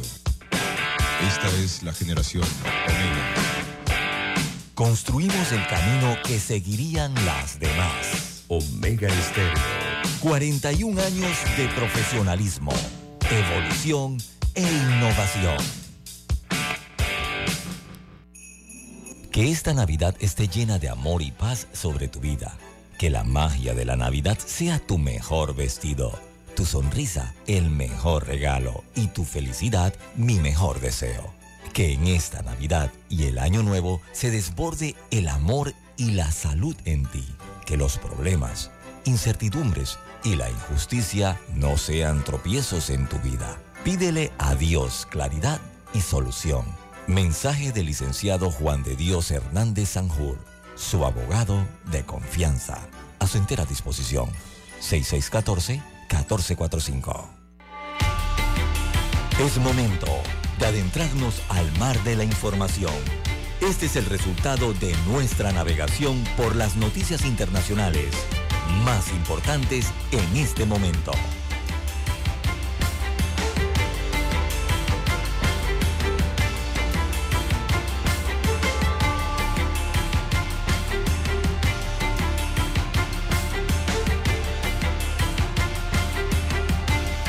Bien, avanzamos 6:44 minutos. Bueno, antes de entrar a las pinceladas internacionales, don César, me informan que hay una protesta pacífica a la orilla de la vía de la entrada de Cerro Viento. No quieren la construcción de las cinco torres los moradores del área porque dice que eso va a crear un problema enorme de embotellamiento y los servicios eh, públicos no están acondicionados para resistir esas torres en ese lugar. Ya el alcalde dijo que no va a dar ningún permiso, dijo el alcalde Héctor Valdés Carraquilla para esa construcción. Sobre eso viene, sobre, eso se viene hablando hace rato, ¿va? E insisten los promotores en hacer las torres, pero mientras las autoridades no plaqueen, pues no se puede. No se puede usar ese lugar para torres de edificios. La pregunta que yo hago es por qué no hacen casas mejor y no esas torres que recogen más gente en poco espacio. Bien, don César, vamos al plano internacional. Las mujeres no podrán asistir a las universidades en Afganistán, según una orden publicada ayer por el gobierno de los talibanes en un nuevo movimiento de opresión del régimen fundamentalista que ya prohibió hace un año la educación secundaria de las niñas. La decisión emitida por el ministro de Educación Superior de los talibanes, Shaikh Nida Mohammad Nadim, fue tomada tras una reunión del gabinete del gobierno de los islamitas, según una misiva oficial publicada por medios afganos. La carta dirigida a las autoridades de las universidades del sector público y privado instruye a los centros a prohibir todo tipo de educación para mujeres con efecto inmediato y hasta nuevo aviso. La decisión de hoy está eh, precedida, perdón, de la prohibición de la educación secundaria femenina impuesta desde que los talibanes llegaron al poder en agosto del año pasado. Sin embargo, los islamistas habían prometido en varias ocasiones que permitirían la educación de las jóvenes una vez que encontraran un modelo de enseñanza que se adecuada a la charia o a la ley islámica. Sin embargo, pues ahora surge este comunicado, don César, en donde se le prohíbe a las mujeres pues ingresar a las universidades de Afganistán. ¿Qué le parece, don César? ¿Un comentario? Bien, las 6:48, 6:48 minutos de la mañana en todo el territorio nacional. También hablando de más, don Juan de Dios, en Europa condenan a mujer de 97 años de edad por su complicidad en 10.500 asesinatos del nazismo en un campo polaco. Así que esto ha sido la justicia alemana en Europa que condenó eh, a dos años de libertad condicional a la nonagenaria que fue secretaria del campo de concentración nazis de Stutthof en territorio polaco. Así que la declaratoria culpable de complicidad en el asesinato de más de 10.000 prisioneros, señala la información que viene desde Europa. Eh, responde así entonces la audiencia a la petición de la Fiscalía de dos años de libertad condicional para la mujer de 97 años de edad, mientras que la defensa había solicitado su absolución. Este es un juicio que duró 40 días en Alemania. El juez condenó a la acusada de nombre Irmagat Furchner de 97 años por complicidad en asesinato de más de 10.500 casos, así como por complicidad en tentativa de asesinato en otros cinco, según informó la cadena pública regional NDR. Este fallo se dio en Alemania. Ha llamado la atención por la edad que tiene la persona que estaba siendo enjuiciada, 97 años de edad, esta señora. Bien, y sobre el tema de Afganistán, don César, que usted no quiso emitir comentario, la verdad es que hay una discriminación total de la mujer en Afganistán, es desvalorada por los hombres. Ya yo diría que más que religión, esto es machismo y predominio sobre las mujeres. Jamás podemos estar de acuerdo con este tipo de discriminación que se da en contra de la mujer esto es terrible, terrible, porque primero empezaron que en la secundaria pues no iba, ya no iban a dar más clases a las mujeres, ahora se extiende a las universidades, es decir, no hay derecho a la educación para las mujeres. Eh, esto tiene más que, yo pienso, componente religioso, tiene un fin personal, machista, que es mantener a la mujer eh, redimida el gobierno anterior, ahora nuevamente enclaustrada en el desconocimiento, en la ignorancia. Y pues las mujeres en Afganistán solo sirven para parir, o para tener, para dar hijos. Y si llegan a tener una niña, ya esa niña viene condenada de antemano. Condenada a sufrir los embates las discriminaciones y los dolores que sufren las mujeres en este país. Jamás podemos estar de acuerdo por más religiosos que seamos, por más pegados al charia, y me parece que ya esto raya en un pensamiento tribal, ¿no, César? No puede ser que sigamos así. Miren, al iraní que futbolista que está condenado a la horca, yo no sé si van a ejecutar eso o no, por haber protestado en defensa de la libertad de la mujer iraní. Un futbolista, el seleccionado de Irán, condenado a la horca. Mire esa salvajidad. No tiene otro nombre. No tiene otro nombre. No estamos de acuerdo con eso. En tanto, la Federación Internacional de Automovilismo, en nota dada a conocer, ha revisado su código deportivo, modificando su artículo 12 2.1, según el cual ahora se les prohíbe a los pilotos hacer declaraciones políticas, religiosas y personales sin la autorización de este organismo.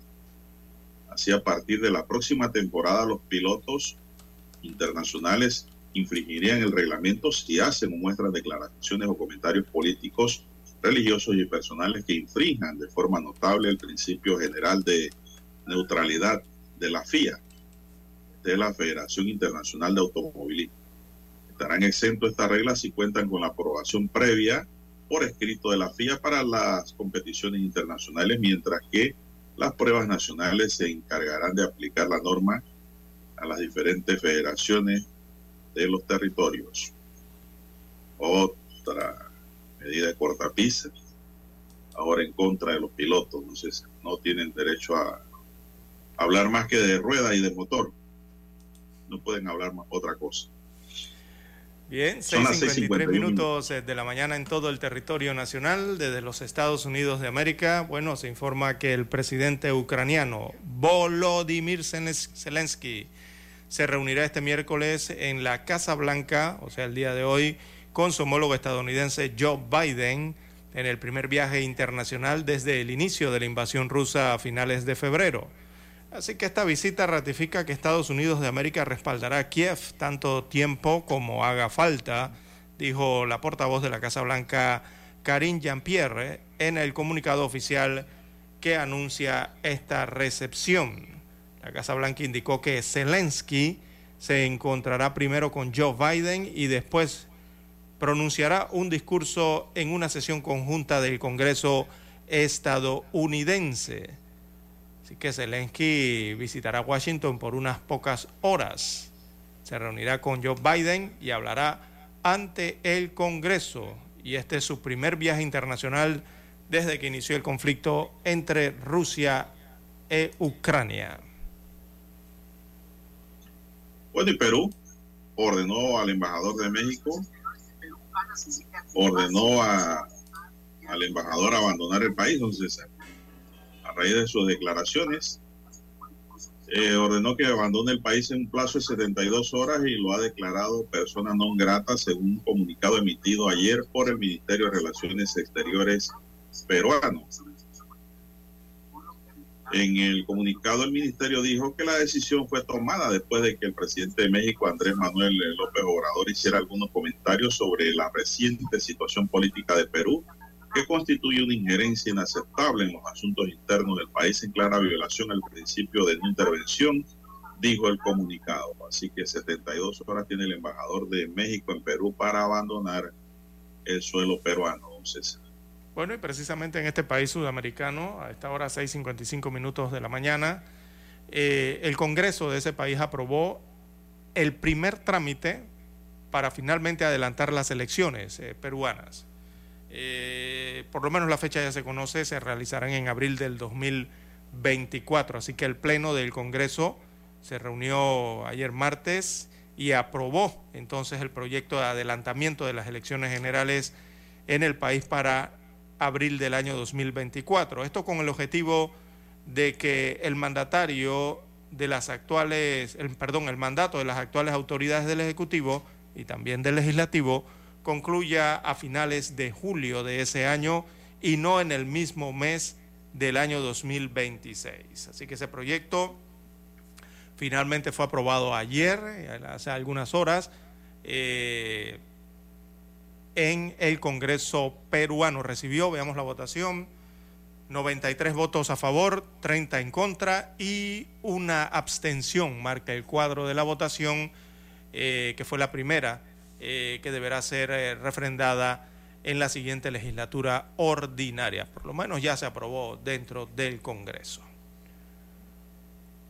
Bien, también tenemos, don César, que el terremoto de magnitud de 6,4 que sacudió ayer el área de Eureka en el norte de California deja al menos dos personas muertas, generando informes de daños y carreteras y hogares y dejando a decenas de miles sin electricidad. El epicentro del terremoto que ocurrió a las 2 y, 42 y 34 de la madrugada, hora del Pacífico, se ubicó en el Pacífico unos 24 kilómetros de Fortuna, una ciudad de aproximadamente 12.000 habitantes en el condado de Humboldt, parte de la costa boscosa de Redwood en California. Fortuna está cerca de Eureka, unos 450 kilómetros al noroeste.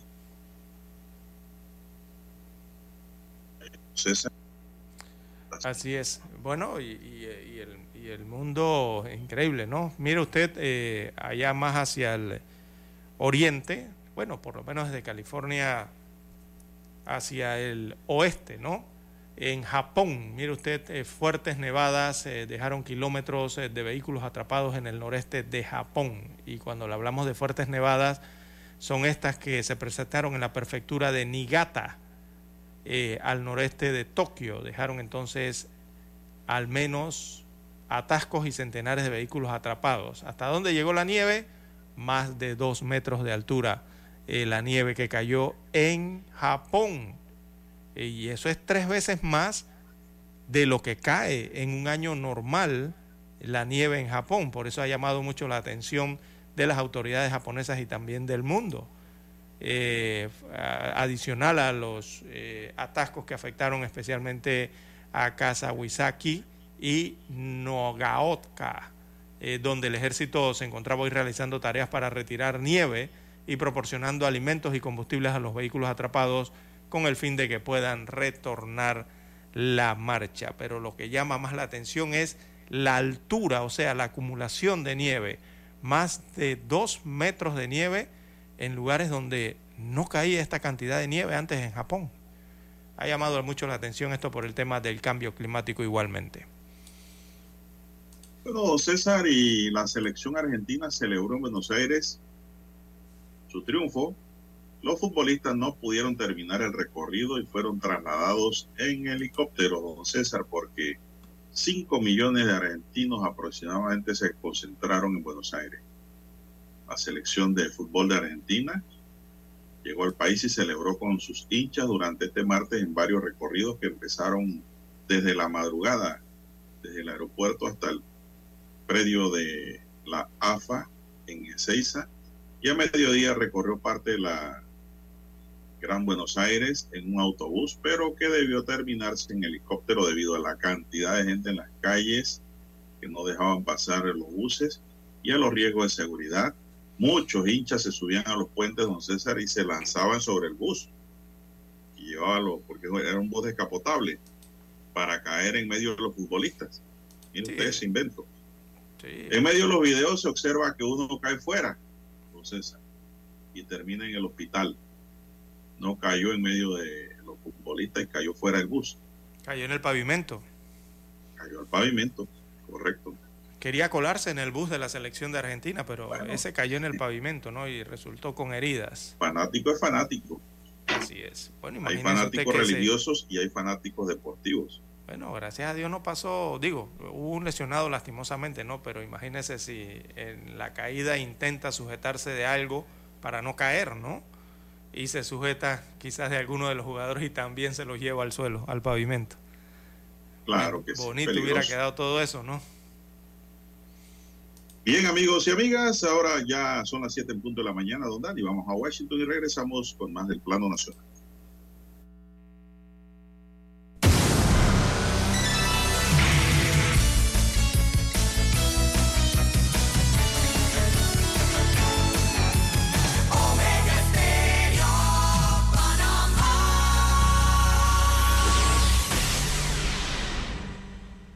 Satélite indica que es momento de nuestra conexión. Desde Washington, vía satélite. Y para Omega Estéreo de Panamá, buenos días, América. Buenos días, América. Vía satélite. Desde Washington.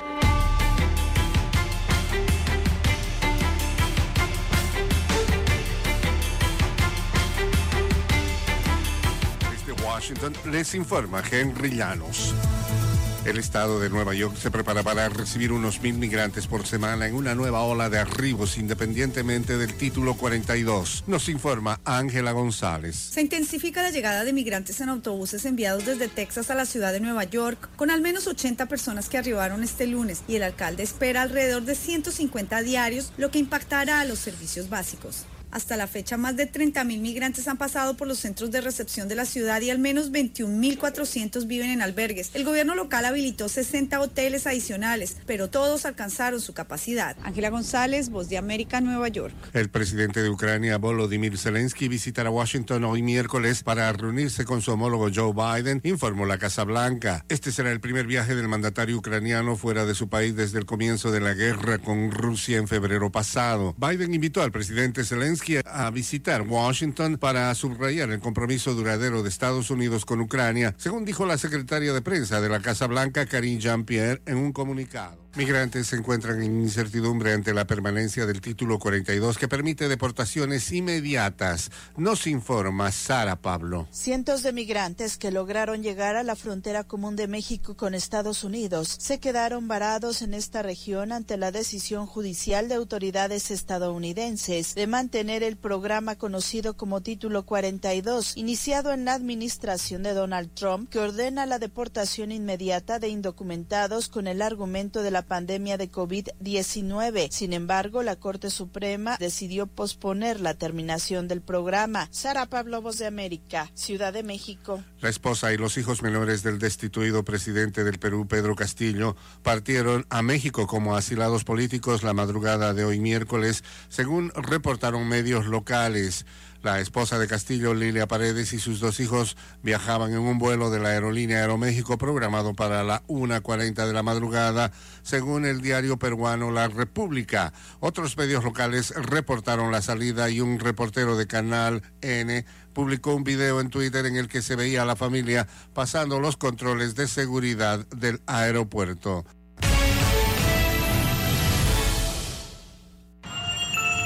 Ya se respira Navidad en las calles de Nueva York. Como cada año, millones de visitantes llegan atraídos por el encanto que evocan algunos de los sitios más emblemáticos de la llamada ciudad de los rascacielos. Y con más razón, cuando la Gran Manzana busca recuperarse del impacto económico que ha presentado los años de pandemia. Siempre imaginé y por las películas también. Sí, me gustó que venga a sacarse fotos en los árboles de Navidad. Precioso.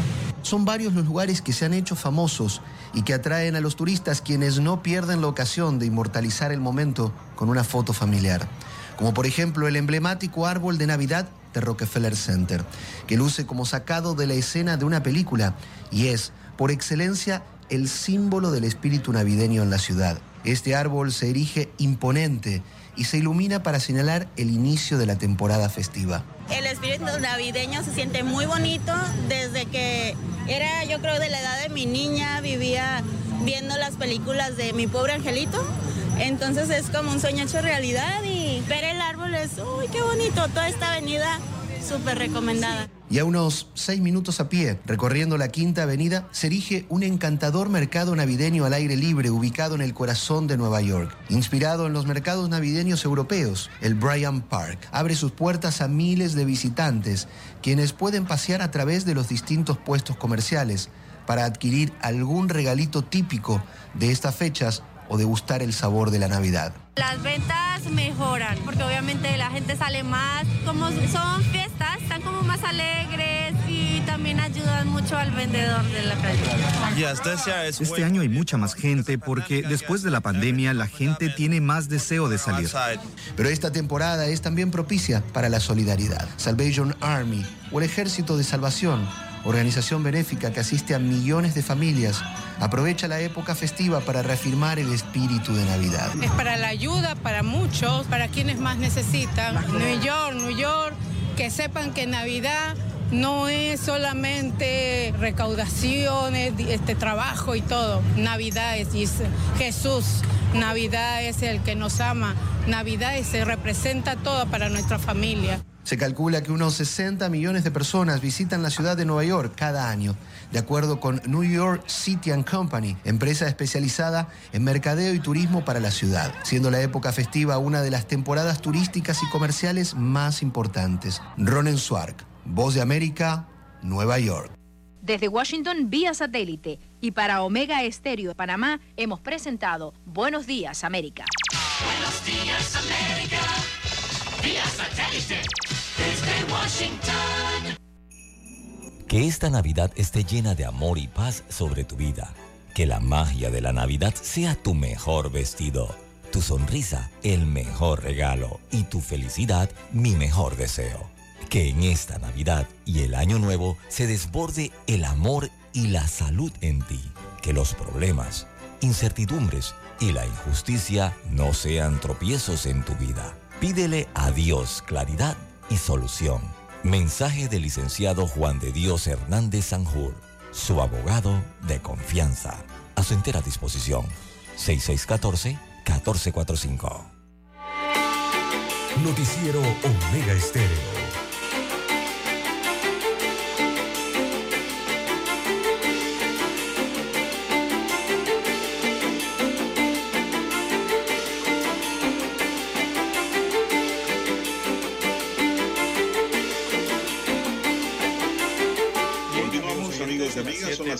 7, 6 7, minutos. 8 minutos de la mañana en todo el territorio nacional. Bien, don Juan de Dios, la Caja del Seguro Social eh, inició el pago de los bonos navideños a los pensionados y jubilados, al igual que el pago de la segunda partida para el mes eh, de diciembre de las pensiones y también de las jubilaciones. Así que esto ha arrancado desde el lunes 19 de diciembre, según informa el día de hoy la Caja del Seguro Social, que desde el lunes pasado entonces se inició y se reestructuró el pago por acreditamiento de la segunda quincena de diciembre, incluyendo el desembolso del bono que le corresponde eh, por haberse decretado el 20 de diciembre Día de Duelo Nacional. Así que se detalló en un comunicado que alrededor de 298.586 personas, entre pensionados y jubilados, eh, cobran bono de 60 dólares, eh, mientras que un aproximado de 52.901 cobran bono de 100 balboas. En cuanto al pago por cheque, se estará pagando de acuerdo al calendario establecido en sus respectivas agencias. Los días arrancan el día de hoy, miércoles 21, y también el jueves eh, 22 de diciembre. Para este proceso, entonces, el Banco Nacional de Panamá ha habilitado los pagos y el- en el transcurso del día eh, de hoy, miércoles, lo estarán ejecutando la Caja de Ahorros y la banca privada. Así que eh, adelantan entonces eh, que ya se inició el pago de los bonos navideños eh, de los jubilados y pensionados, adicionalmente a una reestructuración para el desembolso y pago de la segunda eh, quincena del mes de diciembre. Así que si usted es jubilado y pensionado, lo más probable es que si usted va al cajero por ACH ya tiene acreditada su quincena y su bono. Compensación de los Diablos Rojos fue aprovechada por dirigentes sindicales, dueños, concesionarias y particulares para hurtar dinero de todos los panameños en el momento en que el Estado decidió remover la flota por un sistema moderno y seguro. Los Diablos Rojos eran buses de lata sin aire acondicionado, la mayoría con desperfectos mecánicos, muchos de los cuales dejaron cientos de muertos, discapacitados y lesionados, además de protagonizar constantes regatas en la disputa por los pasajeros. De acuerdo con la fiscal anticorrupción Kira Tascón, las reglas para ser compensados tenían que ser de un cupo, un bus. Sin embargo, hubo certificados de operación o cupos que no tenían una unidad vehicular que acreditara que ese certificado de operación se mantenía vigente. En muchos casos, por cada certificado de operación que no tenía una unidad vehicular, fueron los imputados a buscar buses al interior del país para casarlos con los certificados que ellos tenían aquí en Panamá. Pero el bus que era del interior operaba allá y no aquí en la ciudad de Panamá o San Miguelito. Hubo incluso buses que fueron cambiados y que posteriormente esa misma unidad ingresaba con un certificado de operación, aunque estos fueron muy pocos, detalló la fiscal. De acuerdo con la fuente del Ministerio Público, los buses del interior y rutas de servicio que cobraron la indemnización suman más de 150. Qué maleandería, señoras y señores. 28 dirigentes del transporte y concesionaria fueron imputados inicialmente entre los llamados. A juicio están Eduardo Álvarez Romero, Esteban Manuel Rodríguez, Esteban Rodríguez Ávila y Franz Olmedo Weaver Saldívar, exdiputado, además del empresario de la chorrera César Augusto Herrera. Bueno, este es el dueño de la Cesarín, don César. Bueno, César no tiene audífonos, no me puede escuchar. En la panadería. En total son 198 los acusados por el presunto delito contra la administración pública en perjuicio de las autoridades de tránsito y transporte terrestre, de un total de 541 personas imputadas. La fiscal anticorrupción de descarga previamente le formuló cargos criminales a Roberto Salomón Monsani por el presunto delito contra la administración pública en la modalidad de especulado. En la audiencia preliminar, la fiscal sustentó la participación criminal de Monsani S en que supuestamente valiéndose de varias personas colaboradoras de su empresa financiera logró obtener un número plural de compensaciones por cupos de buses de transportes públicos, sorprendiendo la buena fe de funcionarios tanto administrativos como directivos de la autoridad de tránsito. Para el abogado Alvin Widen, defensor de una de las partes de la causa criminal en la audiencia preliminar, vinculó directamente a Gonzani engañó a sus trabajadores haciéndoles firmar documentos e hizo ver que todo estaba debidamente correcto. Además, le dijo que ellas recibirían compensación por unos cupos de transporte engañando hacia el Estado. Esto es lo que se ha dado, don César, en relación al tema. Queda pendiente una audiencia de fondo. Allí es donde se va a probar la culpabilidad o inocencia de todos los imputados en este caso. 7, 12 minutos.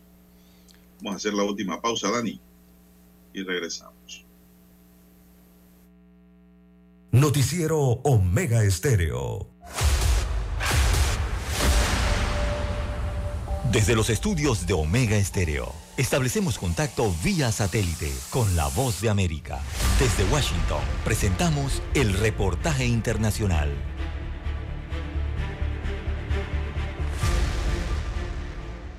Y en otra información, pese a los señalamientos por vulneración de derechos humanos, el Congreso salvadoreño defiende el marco legal del régimen de excepción y asegura que se mantendrá el tiempo que sea necesario. Nerima Abel Reyes tiene el reporte. El Congreso de El Salvador aprobó la novena prórroga del régimen de excepción para continuar la persecución de las pandillas pese a las denuncias de organizaciones nacionales e internacionales sobre la vulneración de los derechos humanos en algunos procedimientos que llevan a cabo las autoridades de seguridad pública. El presidente del Congreso, Ernesto Castro, dijo que la medida será renovada las veces que sea necesario. Esta posición fue reafirmada por el jefe de la bancada oficialista en la Asamblea Legislativa, Cristian Guevara. Si en el 2023, estoy seguro que va a ser así, nos requieren un nuevo régimen de excepción o los que sea, nos va- vamos a continuar. Será el tiempo que sea necesario. Por su parte, el abogado Jaime Ramírez Ortega considera que la causa que motivó las medidas excepcionales fue el incremento de homicidios que ocurrió en marzo de este año, lo que ha cambiado en la actualidad y las autoridades destacan una mejora en la seguridad pública. Por eso solo permite la prórroga por una vez de lo que es el régimen de excepción. En ese sentido, solo tiene esa oportunidad. Organizaciones no gubernamentales de derechos humanos han recibido unas 3.000 denuncias de presuntas detenciones irregulares durante los más de ocho meses de vigencia de la medida. Y según la Procuradora para la Defensa de los Derechos Humanos, Raquel de Guevara, ya hay algunas detenciones por los excesos en ciertos procedimientos. Me han reportado como 14 capturas de funcionarios que podrían estar involucrados en actos, este, digamos, de la Fuerza Armada o de la policía, ¿verdad? Nerima del Reyes, Voz de América, El Salvador. Escucharon vía satélite desde Washington el reportaje internacional. Noticiero Omega Estéreo.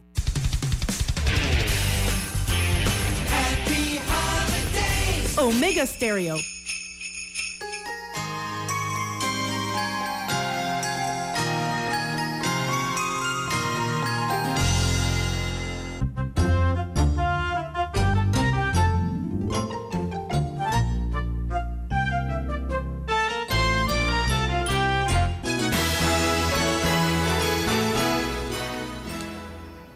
Bien, 7.16, 7.16 minutos eh, de la mañana en todo el territorio nacional. Bueno, en la minera Panamá hay más de 5.000 trabajadores, según el registro del Ministerio de Trabajo y Desarrollo Laboral. eh, hay 5.279 trabajadores de mina entre contratos indefinidos, contratos eh, y obras determinadas. Es lo que destaca el Ministerio de Trabajo. Dice que hay 5.279 trabajadores en esa mina, eh, según explican desde esa institución. Esto eh, choca con lo que dice la empresa First Quantum Minerals, que es la propietaria de Minera Panamá. Eh, Minera Panamá afirma que son más de 40 mil empleos directos e indirectos, aunque el Mitradel dice que tienen registrados solamente 5.279 trabajadores con contratos oficializados ante el Estado eh, panameño.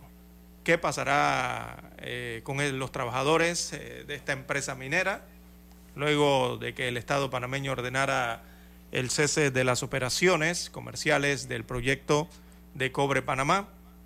Eh, bueno, el Mitradel señala que los trabajadores mantendrán su estatus, según ha asegurado el Estado eh, panameño.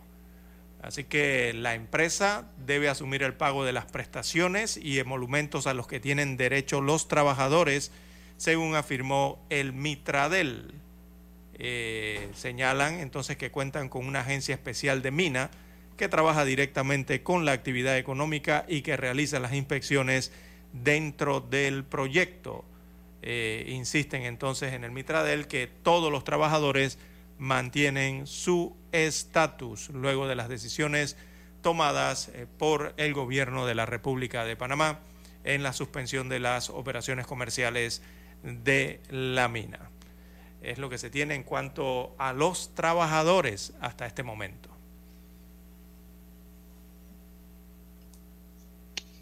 Bien, seguimos. Sobre ese tema de la minera hay otros otras aristas que tocar ante la decisión del Ejecutivo de ordenar el cierre de operaciones de la empresa luego del fracaso de las negociaciones La empresa podría tomar acciones legales aunque no se ha pronunciado al respecto. El presidente del Consejo Nacional de la empresa privada CONEP, Rubén Castillo Gil, dijo sentirse frustrado con la decisión del presidente Cortizo. Frustrado porque pensábamos que se iba a llegar a un acuerdo bajo los parámetros lógicos de beneficios para el Estado y mantener la seguridad jurídica de la inversión, explicó. En el tema de la cancelación de la operación comercial, a mi juicio, el concepto de instruir significativo o significa que el ministro de Comercio deberá emitir las resoluciones correspondientes. Si está vigente, la concesión estimó que se va a cumplir con el proceso para cancelar la concesión de la cual emana cualquier tipo de actividad que se esté desarrollando, planteó. Por otro lado, el profesor Miguel Antonio Bernal eh, manifestó que la empresa minera no le queda recurso alguno. Y además hace tiempo que el gobierno de Panamá debió tomar esta decisión, ya que desde que la Corte emitió su fallo, ellos están trabajando al margen de la ley panameña. Exacto. En contraposición, pues dice acá por otro lado el abogado Alfonso Fraguela que la citada empresa podría alegar hasta incumplimiento de un contrato que tenía hasta el 2036 que han sufrido perjuicios y otras demandas. Esas son argumentaciones. El hecho de que se logre probar que la resolución que se emitió por parte del Estado está por encima del anuncio de inconstitucionalidad que ha emitido la Corte de manera oportuna en el 2017 es otra cosa que tendrá que ser valorada.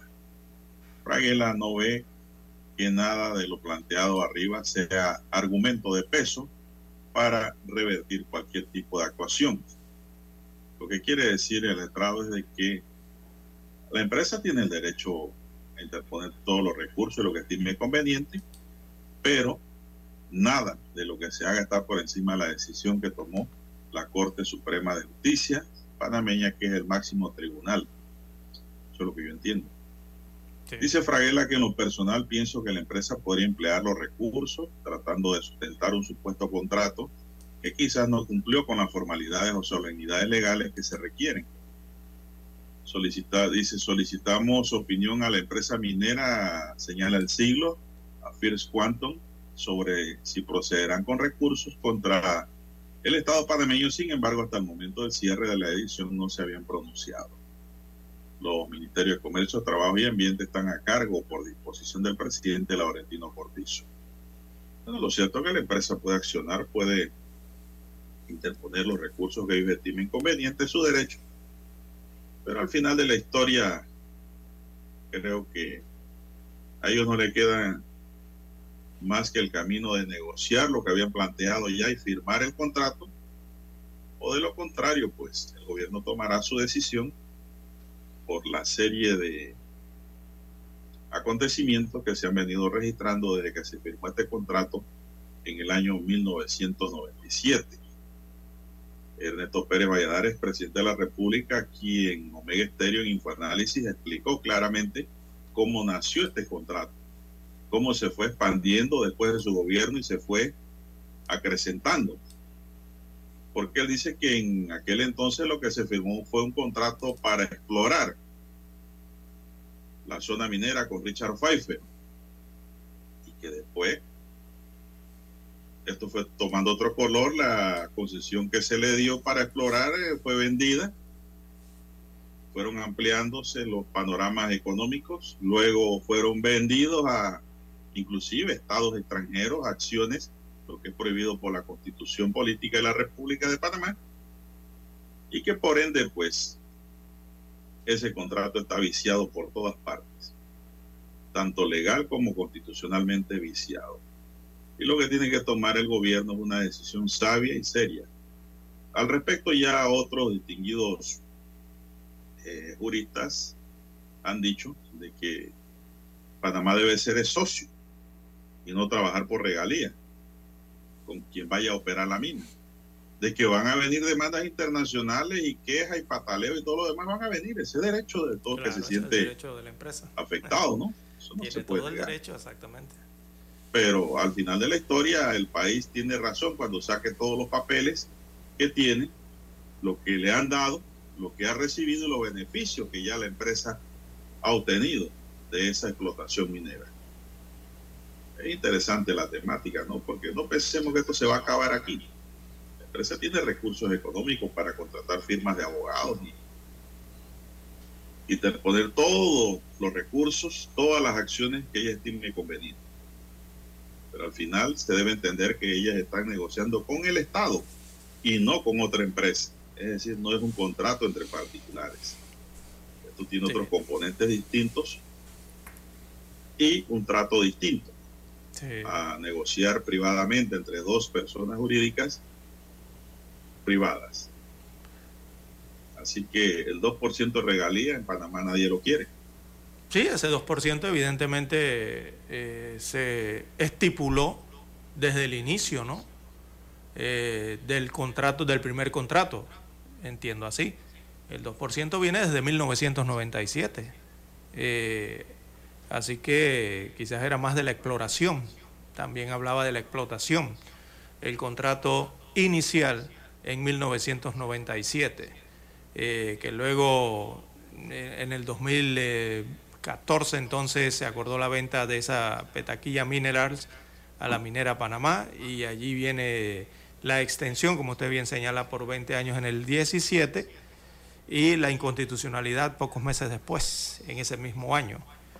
Y bueno, eh, a lo que tenemos actualmente, ¿no? Con eh, el supuesto acuerdo que habían llegado, eh, que nunca se firmó, nunca se logró.